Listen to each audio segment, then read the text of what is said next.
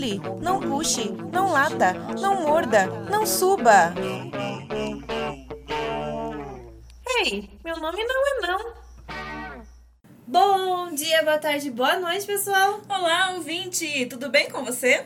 Você está ouvindo o podcast do Meu Nome Não É Não, que traz resenha de livros, artigos, documentários. E o que mais, Nayara? A gente fala sobre tudo sobre comportamento animal, tá?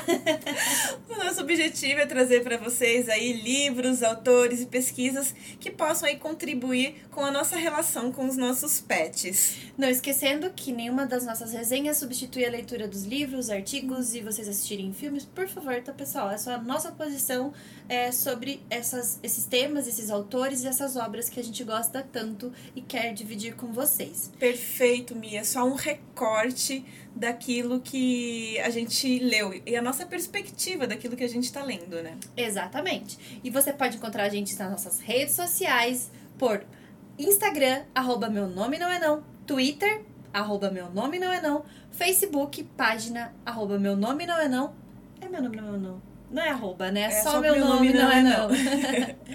e também pelo nosso e-mail, meu nome não é não, arroba gmail.com. Manda dúvidas, críticas e sugestões. A gente está aberto aí para falar com vocês. E também tem o nosso site, que é o meu nome não é não.com. Lá você consegue ouvir os nossos episódios online, offline, saber sobre a gente, né? Isso. Os nossos, os nossos dados LinkedIns. E dá para baixar os episódios também, né? E ouvir offline. Isso. Nós também estamos em várias plataformas de streaming para escutar podcasts. Deezer, Spotify, iPodcast, que mais? Google Podcast. Google Podcast. Então é só você aí procurar o streaming que mais te agrada e ouvir o podcast do Meu Nome Não É Não. Nós é. estamos na podosfera. É, e também indicar a gente para três amigos. Vamos piramidar. Estamos piramidando, fazendo... E falar em piramidar, a gente gostaria de agradecer aos nossos padrinhos, né? Sim, nossos padrinhos e os nossos queridos colaboradores do Vaquinha. Para quem não sabe, nós estamos com duas campanhas de financiamento coletivo, que é para você aí dar um reforço positivo pro meu nome não é não, porque nós estamos precisando para investir mais no nosso podcast.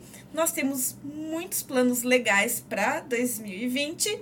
Alguns nós... já estão se realizando. Nossa, sonhos! Sonhos, sonhos estão se realizando. Mas ainda assim nós precisamos dessa ajuda, né? Então a gente espera por vocês aí no Padrim ou no Vaquinha. Ou vocês só compartilham o link com os colegas, vai mandando aí é. pelo WhatsApp. Se você quiser. É, se você quiser ajudar, no Vaquinha você pode conseguir um tempo no nosso podcast. No podcast passado, o Guto participou, o Guto Leão, lá do Rio de Janeiro. Ou então conseguir uma camiseta do Meu Nome Não É Não. Já pelo Padrim, que é uma contribuição mensal, você estará, você pode participar do grupo do Meu Nome Não É Não no Telegram. Muito obrigada, pessoal da Vaquinha, que tá ajudando com um real que seja. Muito é. obrigada mesmo. É até o final de fevereiro, tá? O Vaquinha. O Vaquinha. Vaquinha. É o Padrim é pra forever, né? Forever, se vocês quiserem a gente, a gente tá aí. E hoje a gente vai falar sobre a segunda parte, que nós dividimos em dois, né? É. Este livro do Ian Dunbar. É, antes de ter o seu cachorro. O Antes de Ter o Seu Cachorro, ou Before Get Your Puppy, é de 2001, do Ian Dunbar, mas nós estamos lendo a edição de 2011, que a tradução para o português de Portugal é da Cláudia Stanislau, e a edição é da KNS Ediciones, que é uma editora espanhola, e a versão que nós estamos lendo é do Kindle, para o Kindle. É isso aí, o Ian Dunbar, esse autor fantástico, ele nasceu no dia 15 de abril de 1947. A gente está trazendo aí referências diferentes, né? Do, uhum. do, do, que a gente trouxe no primeiro, no primeiro episódio, tá? Ele tem o título de doutor, né? Esses dados estão aí na Wikipedia. Wikipedia da vida. E a esposa dele é a Kelly Dunbar. Por que, que a gente precisa dessa informação? Desnecessária. Vocês sabem que ele é marido da Kelly. Pronto. Mas o Ian, ele é um veterinário formado, né, graduado, mas também doutor é, em comportamento. Ele recebeu o diploma de veterinário de honra em fisiologia e bioquímica pela Royal Veterinary College da Universidade de Londres.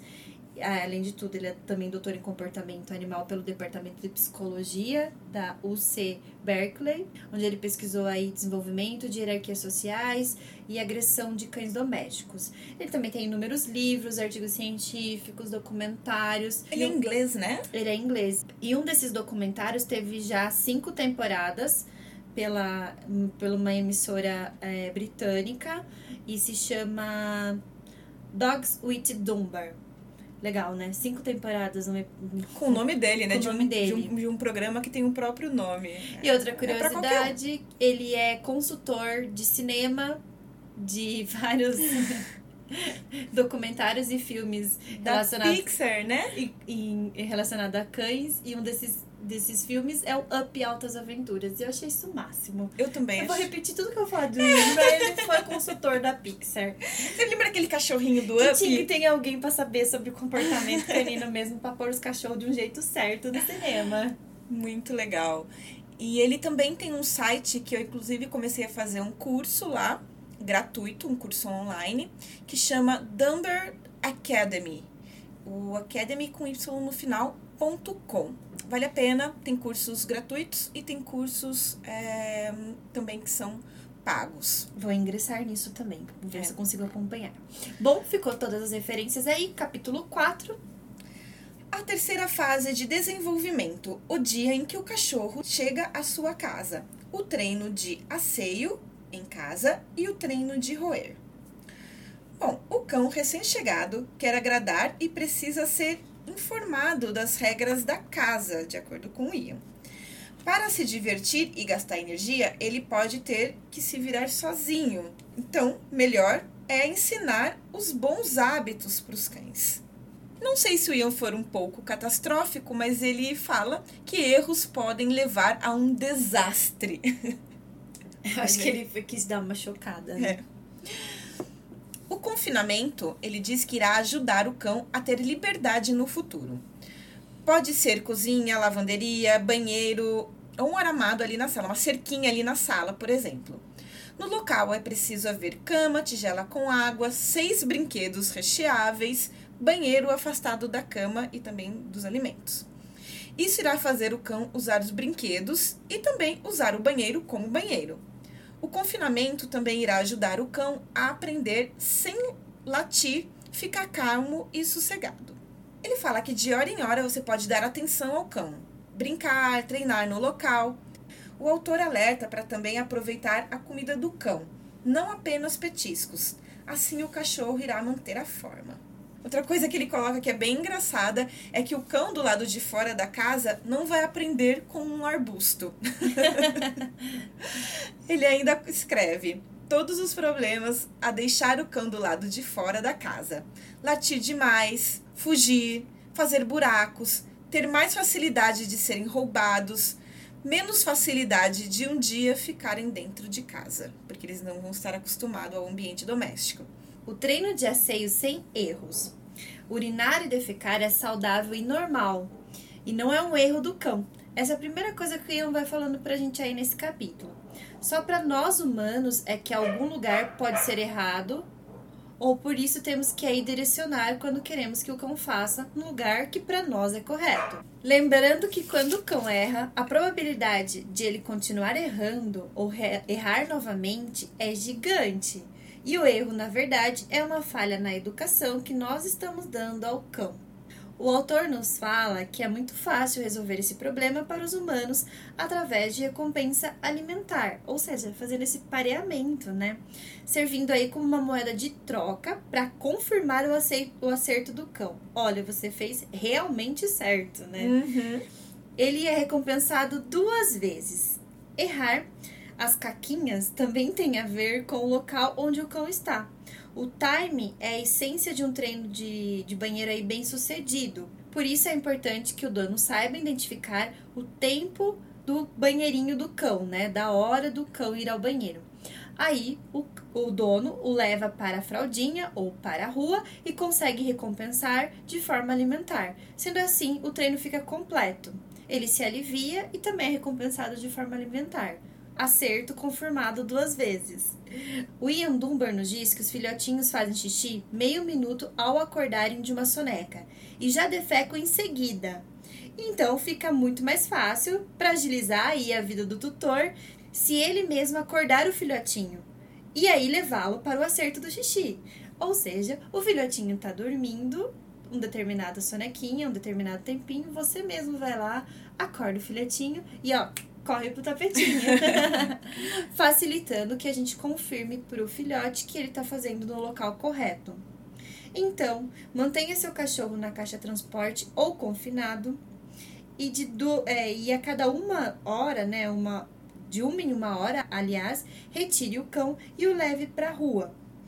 Consequentemente, elogio porque ele vai fazer e aí você vai ter que recompensar também de forma alimentar. E aí você finaliza e fecha esse treino.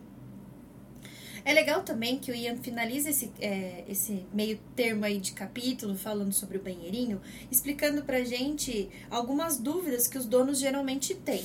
Por exemplo, o confinamento em caixa, ou o confinamento em cerca, ou o confinamento aí que o cãozinho fica restrito numa lavanderia e tudo mais. É muito importante a gente falar sobre isso, né? Porque a gente só comentou um pouco no primeiro episódio sobre esse livro do quanto as pessoas têm um preconceito em relação a esse termo confinamento. Mas a gente não pode ter um preconceito em relação a esse termo. Que na verdade, até alguns adestradores colocam como o local sendo a Disneylândia ou sendo a suíte canina do cão. O quartinho pra... do cachorro, o, quartinho, parquinho de diversão parquinho. do cão. Ou seja, tudo para tentar tirar essa palavra que é tão estranha pra gente, que é o confinamento. Mas no fundo é isso, é confinamento, é ter Ensinar um espaço o cão não errar. Essa é a verdade da história, né? É deixar o espaço para o cão não errar. O confinamento propriamente dito, como iam falar pra gente, nos permite que nós, tutores, né, vocês aí donos, eles vocês consigam e nós consigamos como treinadores também entender o timing certo de você conseguir capturar o comportamento e recompensar o cão por aquele comportamento que você deseja dele roer o brinquedo certo, ir ao banheirinho da forma certa, como nós estamos falando sobre banheiro agora. Uhum. Então, o confinamento permite você acertar o local onde o cãozinho vai ficar. Você acertar o tempo do cãozinho, porque você, ele está confinado, então você consegue liberá-lo para usar o banheirinho ou levá-lo até um banheirinho. E também você consegue acertar ao recompensar. Finalizando, o cão aprende. Uhum. E se o espaço for maior e ele estiver sozinho, é, sem aí supervisão, você não terá como recompensá-lo. E ele vai fazer em todos os espaços, como a Nayara mesmo contou no capítulo anterior, no, no episódio, nos capítulos anteriores, no episódio anterior. Lembra lá da história da Nayara. Que sem supervisão, sem o devido confinamento, a gente não pode ficar com medo dessa palavra, porque não é um confinamento por si só. E ainda ele fala pra gente que existe realmente esse mito, né? As pessoas falam, e se o cão não gosta da cerca, ou não gosta do caixa de transporte, ou não gosta de ficar na guia preso? Ele fala pra gente que primeiro o cão deve aprender a gostar desses objetos uhum. e desses locais através, por exemplo, de se usar o Kong. O Ian gosta muito de utilizar esse instrumento, esse brinquedo recheável, para fazer vários pareamentos positivos.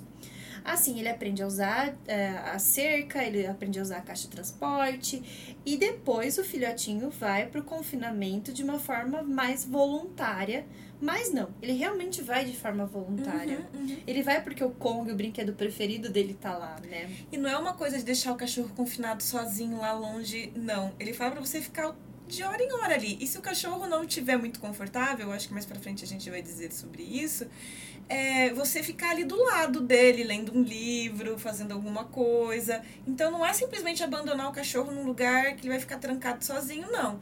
É só realmente limitar um espaço para que o cachorro não erre e muitos até treinadores falam que quando você for pegar um filhotinho, você tem que tirar férias.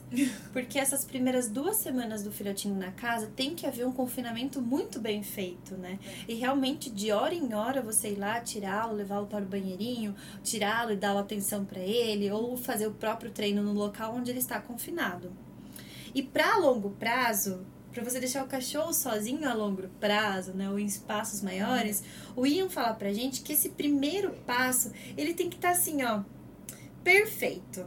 Para que o cão se, senta, se sinta confortável a longo prazo em um espaço menor ou um espaço maior, esse primeiro tipo de confinamento em espaços pequenos tem que estar perfeito. Acho, não sei se ficou claro, mas existe dois tipos de confinamento: o na caixa de transporte e o confinamento que é um pouquinho maior, que é onde vai estar tá a comida do cachorro, a água o e o banheirinho e a caminha dele. Então, pode ser esses... por cercas ou pode ser por uma lavanderia. Por um espaço mesmo. Né, Exatamente. Né, da casa. O filhotinho, quando ele chega na casa, ele não pode ter acesso à casa toda. Não deve ter acesso, porque a probabilidade dele errar é gigante. Quem na verdade vai estar errando é a gente. É. E o confinamento a gente tem que lembrar, e o Ian traz pra gente, que é um treino temporário que ele tem como objetivo ensinar o cãozinho a fazer as necessidades no local correto. E assim ele aprende a ter um espaço que também é só dele, um espaço que ele pode ir para brincar, um espaço que pode ser um refúgio no momento que chegar uma visita em casa, talvez naquele momento ele não queira aquela visita, então ele vai para o espaço dele.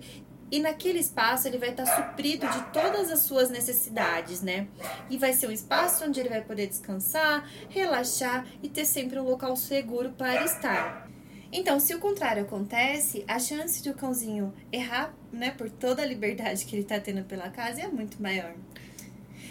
Ele traz uns dados pra gente que são muito interessantes, né? Essa coisa da gente ter que parar de uma em uma hora para levar o cão para fazer xixi, na verdade não é assim de uma em uma hora. Na terceira semana de vida do cãozinho é a cada 45 minutos.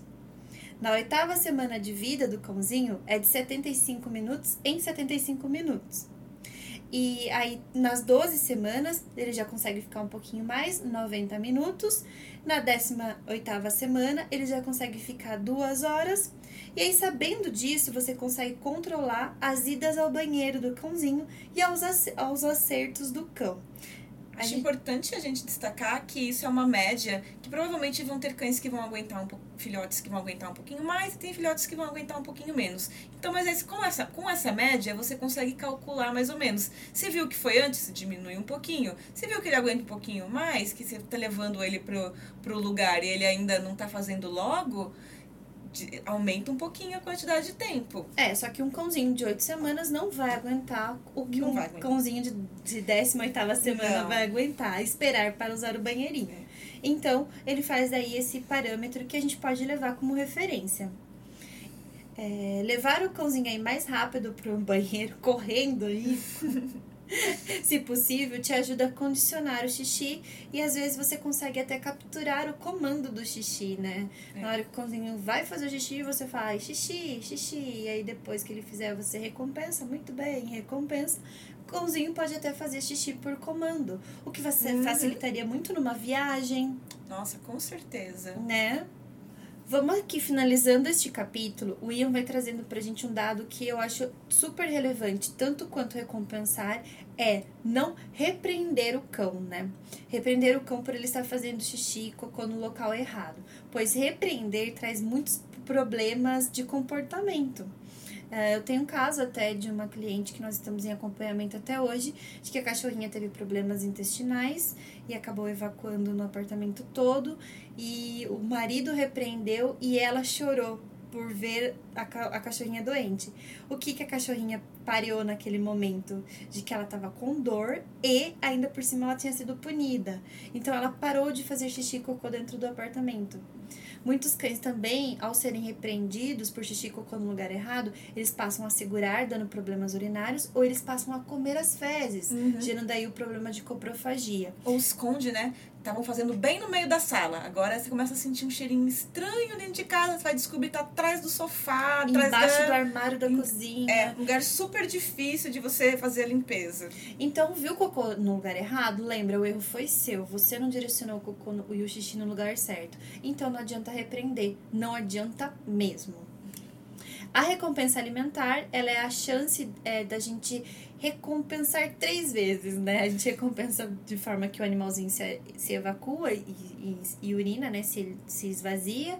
E aí ele também é recompensado porque o elogio que você tá dando pra ele e também é recompensado porque o cão sempre vai gostar de, uma, de um petisquinho, de uma comidinha diferente, né? Sempre, eu já, eu já ouvi algumas vezes essa pergunta, mas... Mas o xixi já não é autorrecompensador? Por que, que eu tenho que ainda fazer recompensar?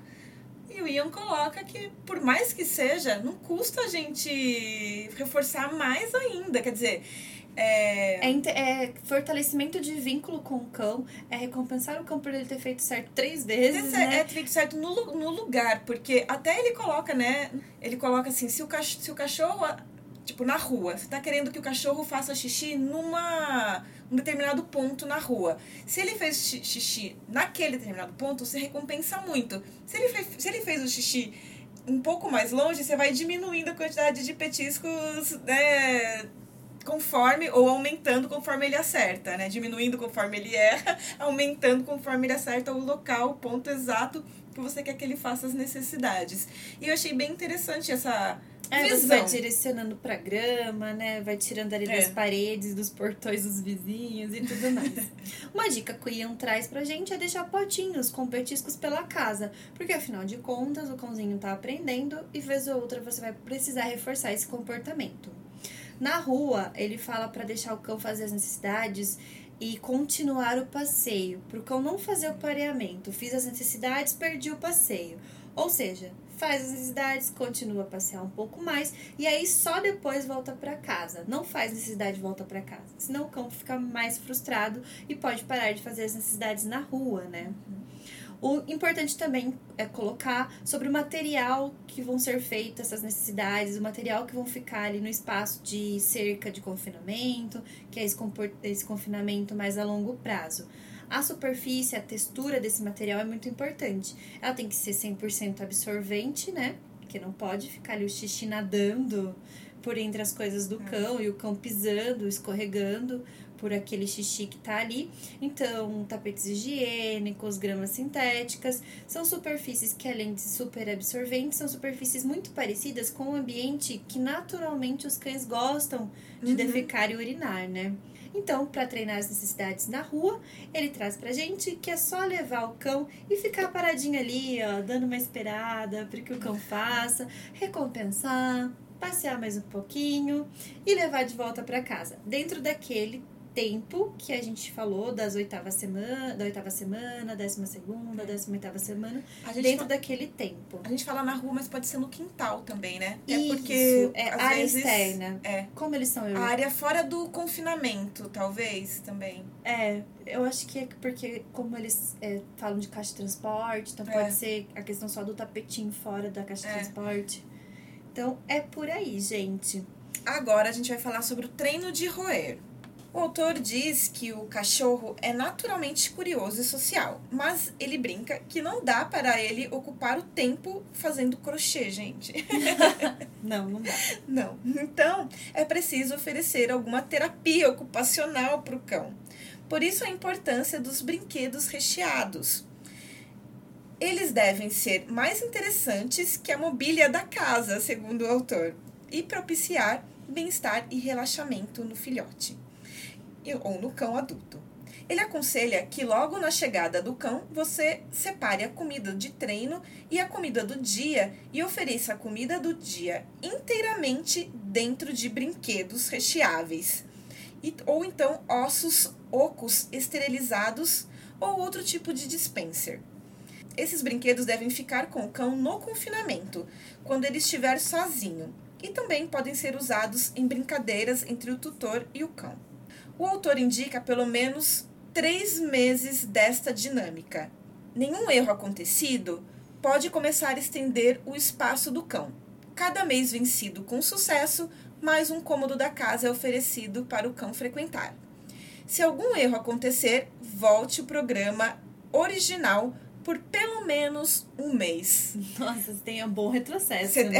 É, exatamente. Você volta tudo, ou seja, não é para deixar, não é para deixar o negócio errar. Tem que fluir, fluir.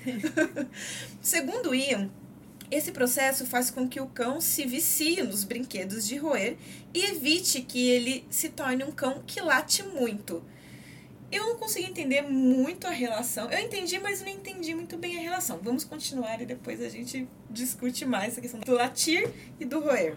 O vício de roer é um vício útil para o autor, pois o cachorro pode redirecionar compulsões para o brinquedo e também ajuda na ansiedade de separação pois o cão ali tem algo para fazer. Ele explica também que é um brinquedo de roer. É um brinquedo que não é destrutível, não é comestível e é preciso estar atento à interação do cão com esse brinquedo no início. Ele dá a dica do Kong e de ossos ocos. É importante a gente falar também que os brinquedos de roer são quase indestrutíveis, mas eles duram muito mais se você colocar comida, porque o cão vai menos roer o plástico, né, o material e mais tentar bus... pegar o alimento. Né? Exatamente.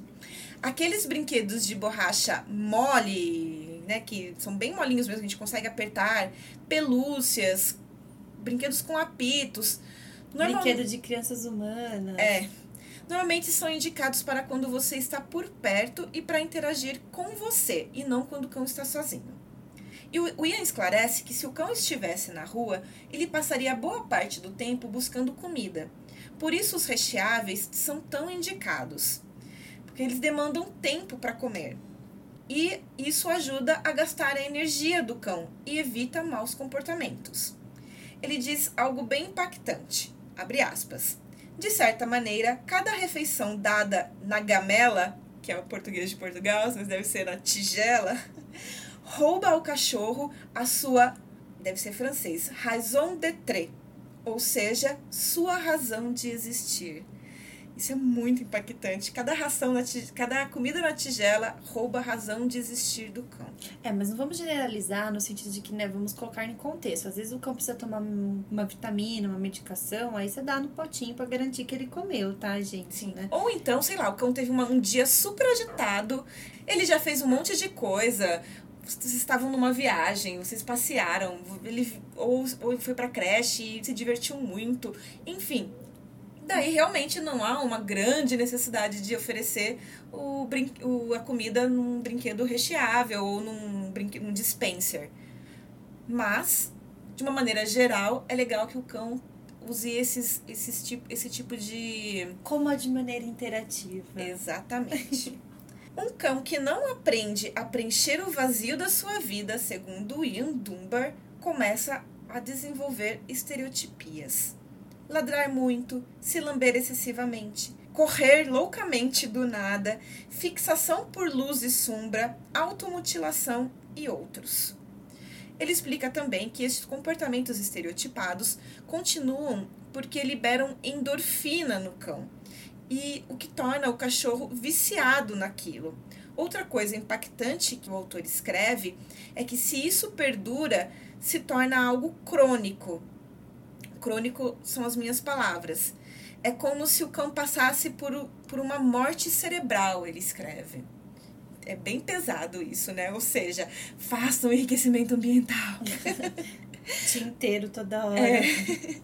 Um brinquedo de roer é como uma recompensa por ele estar calmo e isso é muito importante. Talvez isso tenha relação com essa questão de ensinar o cão a não ficar latindo excessivamente, porque o cão vai estar relaxado, então naturalmente ele não vai ficar latindo o tempo inteiro. Eu né? acho que tem duas vertentes, né? O aumento da qualidade de vida, porque quando você dá brinquedos pro cão, para ele roer, você está aumentando a qualidade de vida dele, né? Uhum. E tem a ver com ele estar roendo e aprendendo a relaxar, né? Sim. Acho que seria que nesses sim. dois sentidos. É.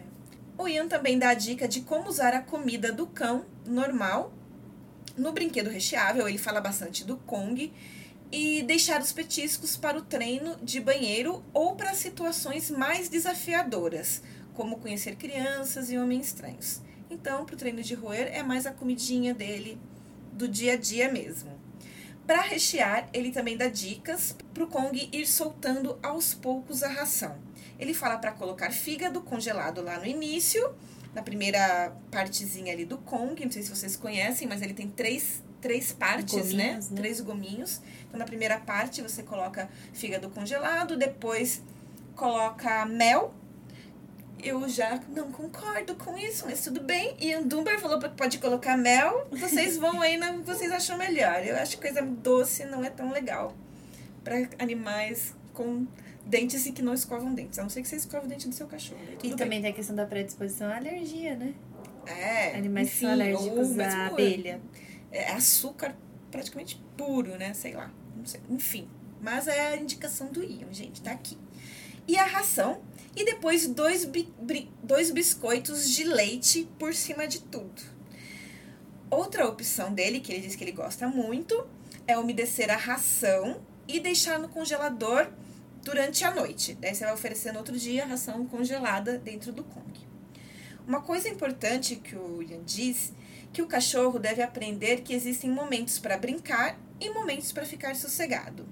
Para isso serve o brinquedo recheável. E isso se treina iniciando com momentos mais curtos e progredindo, aumentando esse tempo.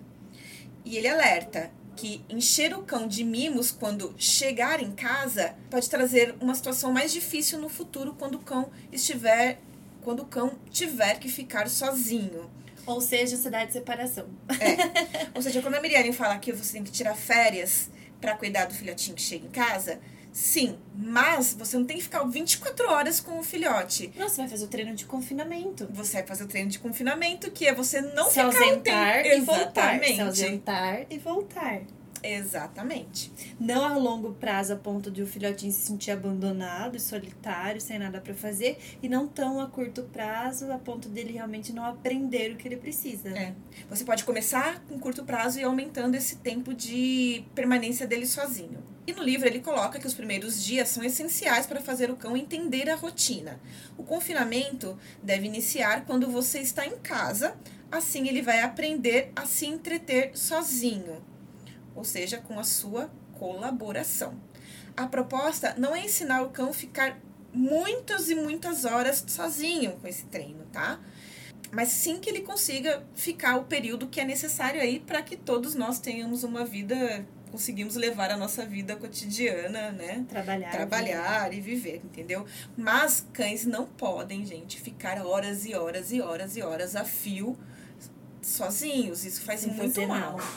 Quando sair, certifique-se que os brinquedos são adequados e, se puder, filme o local para saber como o cão se comporta. Essa é uma outra dica do Ian.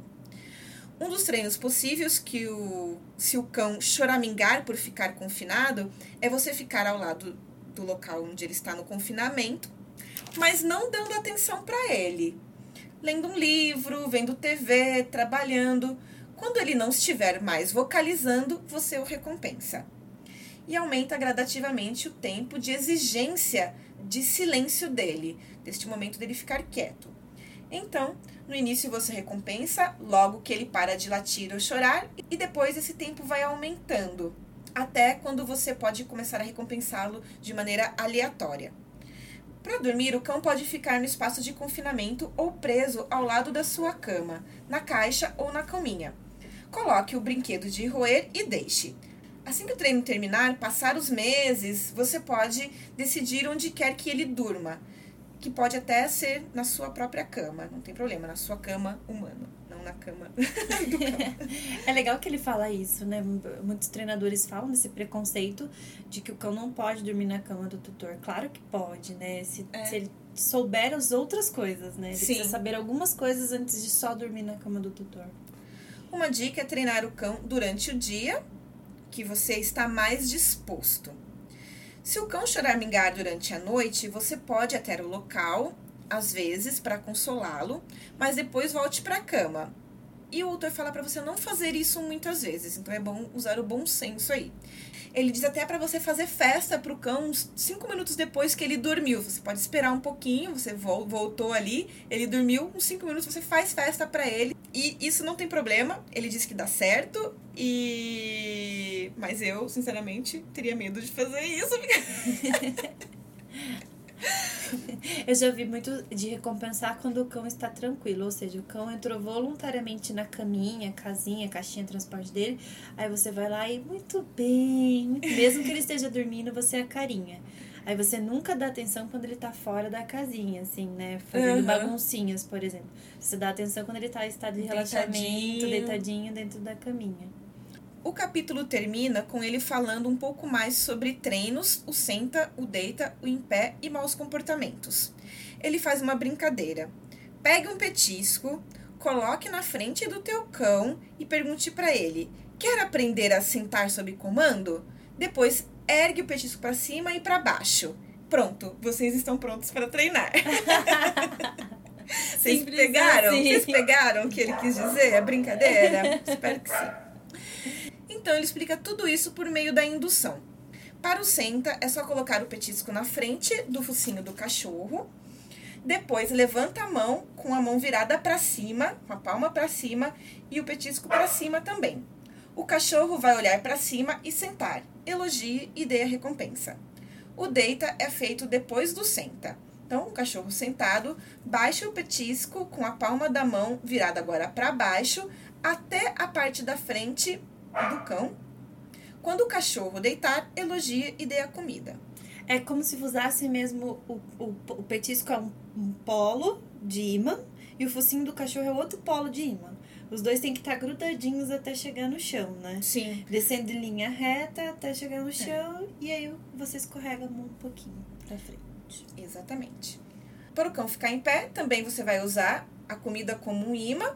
É só você levantar e dar um passo para trás e trazer o cão até você, elogia e dá o petisco.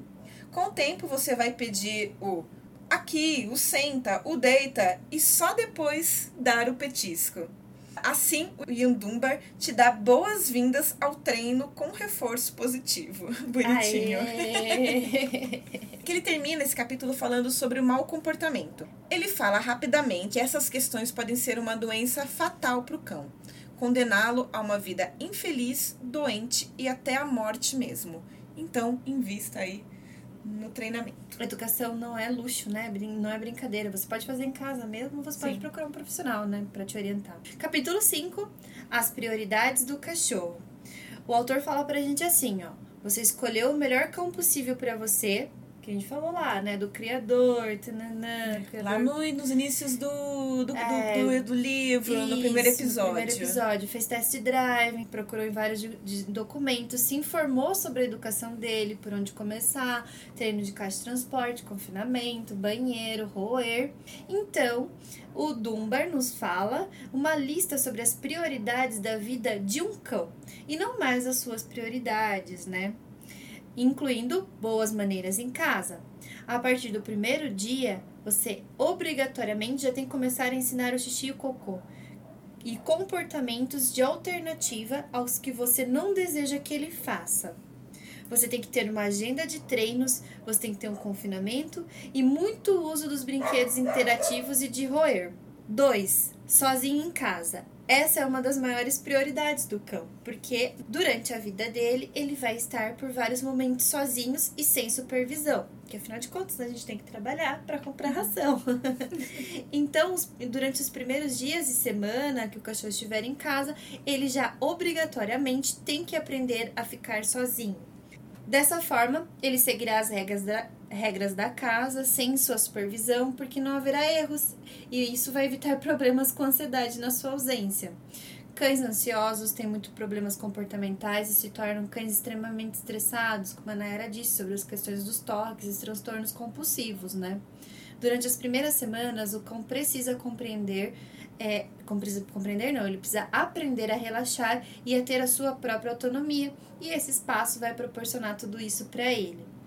Terceiro, a sociabilização a pessoas. Antes da 12ª semana de vida, cães bem socializados são mais amáveis e menos medrosos e agressivos, ou seja, cães que foram sociabilizados aí antes da 12ª semana de vida com pessoas são cães mais amáveis e menos medrosos e menos agressivos. Uma das melhores formas de se fazer isso é colocando várias pessoas para treinar comunicação com seu cão. Lembrando aí que você já sabe, né? Que a Nayara Uhum. acabou de falar. Então você pode colocar várias pessoas diferentes para treinar o seu cão. A janela de sociabilização ela fecha aos três meses de idade. Então pensa, tem muito pouco tempo para se fazer Nossa. tudo isso. E ele até coloca você do cachorro conhecer 100 pessoas, né, nesse período. Gente, é muita gente. O cão precisa aprender fazer os pareamentos positivos com muitas pessoas diferentes. Inclusive, é, esse é, manejo, né, esse contato, aliás, com pessoas diferentes, inibe as mordidas. A sociabilização, ela nunca acaba, dentro e fora de casa. Mas esse primeiro momento é o mais importante. E aí, ele coloca como quatro, né, necessidade aí do cão, a sociabilização entre cães. Entre o terceiro mês e a 18ª semanas de idade, é, é onde acontecem as inibições de mordida. E o cão ele aprende a ser mais amável com os outros cães. Ele fala várias vezes, não é amável, é afável, na verdade. Ele fala várias vezes afável porque ele quer dizer que é um cão que na hora da brincadeira, ele não tem aquela mordida tensa, aquela mordida forte, aquela mordida que agarra o outro cão. E sim, se houver uma mordida, é uma mordida mais ah, leve, né? E ele aprende isso na interação com outros cães, né? Isso, dos, O Ian coloca do terceiro mês ao 18 semana, É. com interação com cães, também com humanos, mas mais com Mais com cães. cães. E os E locais ele coloca isso como uma coisa muito, muito, muito importante. Eu fiquei até passada com essa questão da boca afável, né? De como ele acha importante essa questão. Porque até durante uma briga ele coloca, né? Até durante uma Exato. briga, um cão que briga, mas sem querer realmente machucar o outro cão, pode diminuir muitos problemas aí na sua vida. É, e o local onde isso pode acontecer são em aulas de sociabilização para cachorros, não é à toa que ele é famoso por Uhum. esse tipo de treinamento dos filhotes, né, por essas puppy class, e também com encontros de cães bem tranquilos e educados com esses filhotinhos, né? E ele ainda coloca uma ressalva que muitos veterinários vão ficar horrorizados aí e tudo mais, mas que os veterinários mais modernos e mais atualizados já também orientam, né? Até porque a pior doença do cão é a doença do mau comportamento que mata muitos cães nos Estados Unidos, principalmente que tem E na eutanásia. Europa e na. Europa, de países que adotam a eutanásia para cães de abrigo. É, a- é a doença, né, entre aspas, que mais mata cães é o mau comportamento. Então, a sociabilização, Ian traz pra gente que ela tem que acontecer mesmo antes que as vacinas estejam todas em dias aí, na- em dia na carteirinha do seu cão. O tão importante que é, né? É. Mas é qualquer cão que vai entrar na sua casa, que vai. Não, né, Não, gente? né? São espaços preparados, são cães extremamente preparados, porque hoje tem cães que entram até em hospital, né? Sim. Você acha que eles não podem conviver com o filhote? Um cão saudável, adulto, pode sim conviver com o filhote não vacinado. Sim. E na, no quinto quesito aí sobre necessidades obrigatórias dos cães na vida diária do cão, ele coloca os comandos de senta e sossega. Esse, esse termo é engraçado, né, pra gente. sossega É. pra gente brasileiro, É. né? Comece quando quiser que seu cão lhe obedeça. É isso que o Ian nos traz. Ele fala pra gente que a gente precisa ensinar o senta e o sossega assim de pronto, de imediato. Ao contrário da sociabilização e da inibição de mordida, o senta e o sossega ele pode ser ensinado na fase adulta. Mas é muito mais é, divertido fazer quando é cãozinho, né? E é muito mais rápido. Quando é filhotinho, É. cãozinho, filhotinho. E assim, você, por que você vai esperar um ano pra ensinar um senta e resolver uma questão que pode resolver agora? Isso vai resolver só daqui a um ano, né? Exato. Esses dois comandos, eles podem ajudar a tirar o cãozinho de furadas. o Ian fala pra só gente. esses dois comandos, imagina. Muitas pessoas, elas vivem muito bem sem os cães serem, é, entre aspas, educados, né? Concordas aí, Treinados né? aí, Treinados e... Mas os cães que são educados, treinados, no sentido de treinados, eles são muito mais agradáveis, não só para as pessoas da casa, mas para as outras pessoas, né? Para as pessoas de fora. Aí o Ian fala pra gente, a gente pode fazer um pareamento como sendo as pessoas da sociedade. Uhum. Sendo assim, educar o seu cão permite a ele, ao cão, uma chance de você não se aborrecer ao comportamento dele. E aí, como a Nayara disse, evitar abandonos e essa doença da má educação que mata tantos cães. Uh, os cães precisam entender claramente as regras da, ca as regras da casa para depois você cobrar deles o que eles têm que fazer. E em sexto, ele coloca novamente falando exclusivamente sobre a inibição de mordida, que ela tem que acontecer aí até a 18 semana de vida, porque vai causar menos danos nas brigas, como a Nayara já trouxe pra gente, menos equívocos nas brincadeiras, porque daí muitos cães têm uma mordida tão dura na hora de brincar que pode gerar uma brincadeira por uma briga por conta daquela mordida que era uma brincadeira menos mordiscadas que causem danos a outros cães e também danos às relações entre a, os familiares da casa, né? Isso tudo tem que acontecer até o quarto mês. Ah, é uma coisa que ele fala também sobre a questão da inibição da mordida, que ele prefere filhotes, uma coisa que eu também, primeira vez que eu tinha lido a respeito disso, que ele prefere filhotes que mordam, que gostem de morder, porque isso significa que você vai conseguir ter o treino da mordida. Cachorros que não mordem, você não consegue é, ensinar uma mordida afável. Então é uma coisa diferente. Eu nunca tinha ouvido falar sobre isso. Normalmente eu sempre ouço é, falar: escolham filhotes que não gostem de, de morder. E aí ele termina falando pra gente que as coisas mais importantes a ensinar o seu cachorro, por sequência, é inibição de mordida, sociabilização a pessoas, boas maneiras em casa, ficar sozinho em casa, uh, senta e sossega e a sociabilização, sociabilização a outros cães. E as coisas mais urgentes que precisam ser ensinadas ao seu cachorro é boas maneiras em casa, ficar em casa sozinho, sociabilização a pessoas, sociabilização a outros cães e inibição de mordidas. Essa é uma sequência de como você ter um cão mais educado, né, Nayara? É, e o livro termina com um monte de referências de outros livros, inclusive, incluindo livros do próprio Ian Dunbar, que tem uma biblioteca gigantesca aí de livros publicados. E eu posso dizer que tem livro aqui que ele indica que a gente vai resenhar ainda esse ano. Ai, meu Deus! Olha a resposta! então, a gente vai falando aqui sobre Ian Dunbar, finalizando aí esse segundo episódio e finalizando o livro, inclusive, não só o episódio, e vamos para o nosso momento latido. Momentos latidos é aquele, aquela coisa que chama a nossa atenção na semana, né, Nayara? Que a gente pensa e fala, meu Deus, isso foi muito legal na, dentro do comportamento animal. E o que, que para você teve essa semana assim, de importante? Olha, nessa semana, na verdade, não foi exatamente nessa semana, foi na semana passada ou foi nessa semana, não sei, não sei quando esse episódio vai ao ar. ah, faz uns 15, no máximo 15 dias, é, o pessoal da Tudo de Cão trouxe um treinador dos Estados Unidos chamado Steve White para o Brasil. E ele é um treinador que treina cães da polícia, é, entre outras coisas, né? Ele é um super aí treinador, treina cães de assistência também, enfim, é um super treinador. E eles trouxeram esse, esse profissional para dar um curso né, em São Paulo. Enfim, as pessoas se inscreveram, nós não pudemos participar, infelizmente, queríamos muito, mas enfim, não pudemos. Sem tempo. É, sem tempo, vocês conseguem compreender isso, né? Mas é, o que eu achei muito legal é que eles estavam. Depois que eles fizeram o curso, deram um curso, o pessoal da Tudo de Cão fez uma, um, um, um trabalho com o pessoal da polícia lá em São Paulo. E eu achei com o Steve White falando, conversando com o pessoal da polícia que trabalha com cães, né? A polícia que trabalha com, com cães.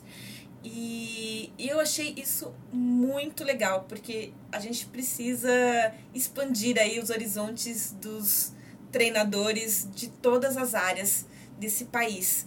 Não querendo dizer que ah, um treino é melhor ou, ou, ou outro treino é pior, mas sim que, que as pessoas possam conhecer diferentes formas de treinar ali no seu trabalho. Eu achei muito legal essa essa iniciativa era tudo de cão. Parabéns, meninos. Parabéns, é, Sara. Eu acho que é demais mesmo mostrar que tem outro, né, que se atualizando, né? Existe uma técnica, mas agora existe outra, né? Pode ser que daqui a pouco existe outra mais legal ainda, que só traz, só traz uma, benefícios ali na, nessa relação humano-cão, né? Meu momento latido dessa semana não é nada tão sério, tão legal assim. É só porque eu tô ensinando meu cachorrinho a tocar o sininho pra pedir comida. Ai, que fofo. Achei que você podia fazer com um gato. É, calma. calma que os meus gatos não são tão assim, tá? legais comigo. Não, mas eu tô ensinando o Spike a tocar no sininho. E ele é um bulldog francês, tem essa dificuldade do manejo dos membros da frente, né? Por eles serem curtinhos, né? Vocês conhecem a raça do dog francês. Os membros é, da, da frente, né? Como se fossem os braços. A gente pode falar assim? É, são os, as, patas, as, patas, patas frontais. É. Elas são curtinhas, então dificulta esse manejo. Então ele tá aprendendo e ele tá usando muito bem as patinhas. E é só pra trazer uma nova vivência para ele, para ele, né, uma coisa nova pra gente brincar aí juntos. E eu sei que ele gosta de aprender coisa diferente, então esse é o meu momento latido. Legal. Ensine uma nova coisa para o seu cão. Muito legal. E o momento luring. Qual é a dica que nós temos para os nossos ouvintes hoje? Meu momento luring é coleira H. Ai, eu amo coleira H, é o momento luring mais lindo e maravilhoso do mundo. Seu cachorro, vou te induzir a comprar uma coleira H para o seu cachorro, porque você pode usar ela como anti-puxão, você pode usar ela mais é, no meio da coluna para cães que são um pouquinho mais é, longos, né, para evitar problemas aí na coluna. Você pode usar ela no pescoço para cães que são um pouco mais ansiosos, e aí você faz um tipo de treinamento para ansiedade, ou mesmo para cinto de segurança, né? Então, assim, coleira H para mim Maravilhosa. Tô nem falando marcas. Pra é. mim, é, só induzo ter, vocês a comprar. É, só tem que ter o... Na frente, tem que, tem que ter a argolinha aparente. Porque alguns modelo, modelos em H, eles fecham a argolinha da frente. Que fica na frente do pescoço ali do cão, do peito. Bom, a minha dica vai de um aplicativo para celular que chama-se academia.edu. Lá você consegue encontrar artigos científicos, Humilhou meu momento Luri, porque você tá falando coisa super conceito. Humilhou. Meu momento Luri Não, mas ralé. Olha, ralé. Eu ainda sou apaixonada Love Forever pela, é, pela peitoral H. Sou mesmo assim. prego peitoral H. Mas esse aplicativo é muito legal. Repete esse o é nome é dele. academia.edu. Você procura lá no seu, no seu celular, no seu smartphone eu é. esqueci é... de, de, de baixar, vou baixar agora, inclusive. Obrigada. Ele é maravilhoso, você vai fazer um cadastrinho lá e você consegue receber, você consegue selecionar os tópicos e os temas e assuntos que você tem interesse. É claro que o nosso interesse é comportamento, comportamento psicologia animal. animal psicologia, psicologia animal. exatamente. Então a gente coloca os nossos interesses e você começa a receber artigos a partir desses interesses. Tem muitos artigos que estão disponíveis online gratuitamente para serem lidos. Infelizmente, a maioria deles são em inglês, mas tem alguns artigos em português. E, gente, quem tem um inglês igual ao nosso, que é tipo assim, arranhando, é uma forma de você, né? É, fazer... Se eu consigo, vocês conseguem com certeza. Porque meu inglês é péssimo, nível, nível quase verbo to be. Então, assim, você vai dando uma traduzida ali vai, no Google vai, vai, vai, corre lá no Google ou vai com o dicionáriozinho do lado.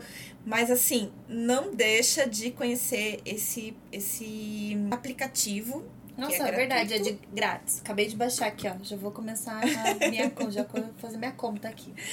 E dá para baixar, ler os, os artigos. Não são todos que estão disponíveis. É, tem alguns que são, são pagos.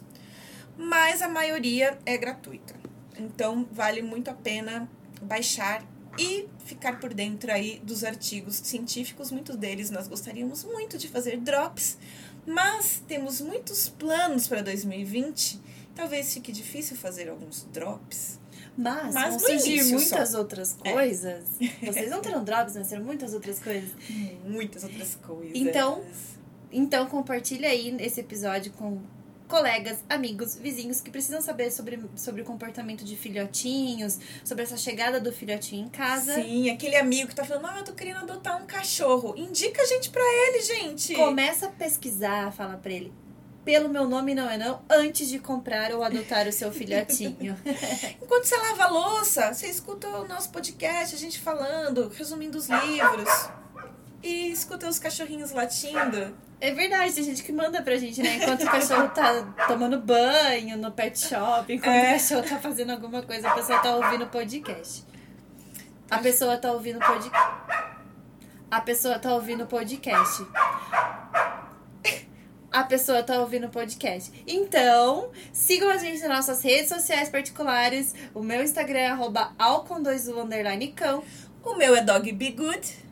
E compartilha com os coleguinhas, piramidando aí, chama a gente na vaquinha. Engajamento, lá. engajamento, pessoal. Comprem camisetas do meu nome não é não pelo vaquinha até dia 29 de fevereiro. E tchau! Não pule, não puxe, não lata, não morda, não suba. Ei, meu nome não é não.